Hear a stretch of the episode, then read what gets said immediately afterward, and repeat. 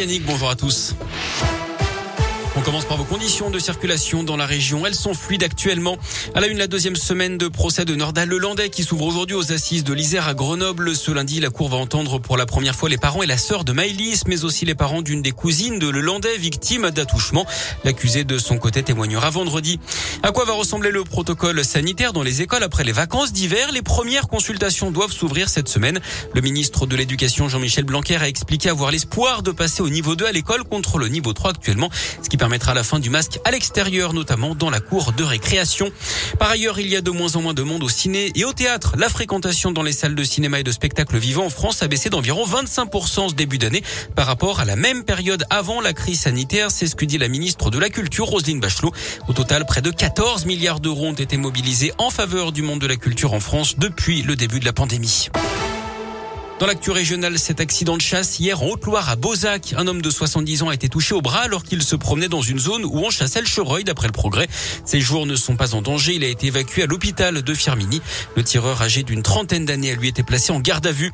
Dans la Loire, cette évasion spectaculaire à la prison de la Talaudière près de Saint-Etienne. Un détenu s'est fait la belle samedi.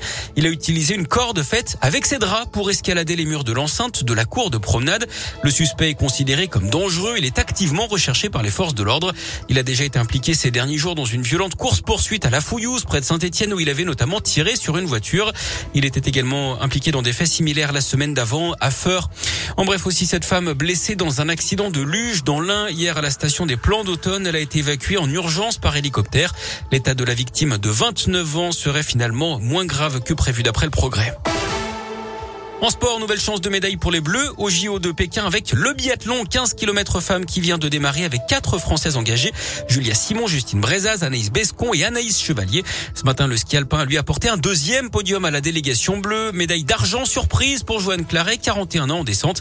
À noter également euh, la déception et la chute hein, de notre porte-drapeau Tessa Worley sur l'épreuve de géant. En foot, la victoire du, de Clermont hier après-midi à Nice, un zéro but de Rachani en Ligue 1. On retiendra également le large succès du PSG face à Lille, 5 buts 1. La victoire de Saint-Etienne samedi face à Montpellier 3-1 et la défaite de Lyon 2-0 contre Monaco. Et puis la première victoire du Sénégal en Coupe d'Afrique des Nations, les Lions de la Teranga qui ont battu l'Égypte en finale au tir au but. En rugby, une entrée en liste convaincante pour les Bleus dans le tournoi Destination. Ils se sont imposés 37 à 10 face à l'Italie. Et puis la joueuse de tennis chinoise Peng Shuai a rencontré le président du comité international olympique. On s'en rappelle, la tête avait disparu plusieurs semaines après avoir révélé des agressions sexuelles mettant en cause un haut responsable chinois. Dans l'équipe, elle affirme hein, qu'elle n'a en fait jamais disparu. Elle dit aussi qu'elle prend sa retraite sportive.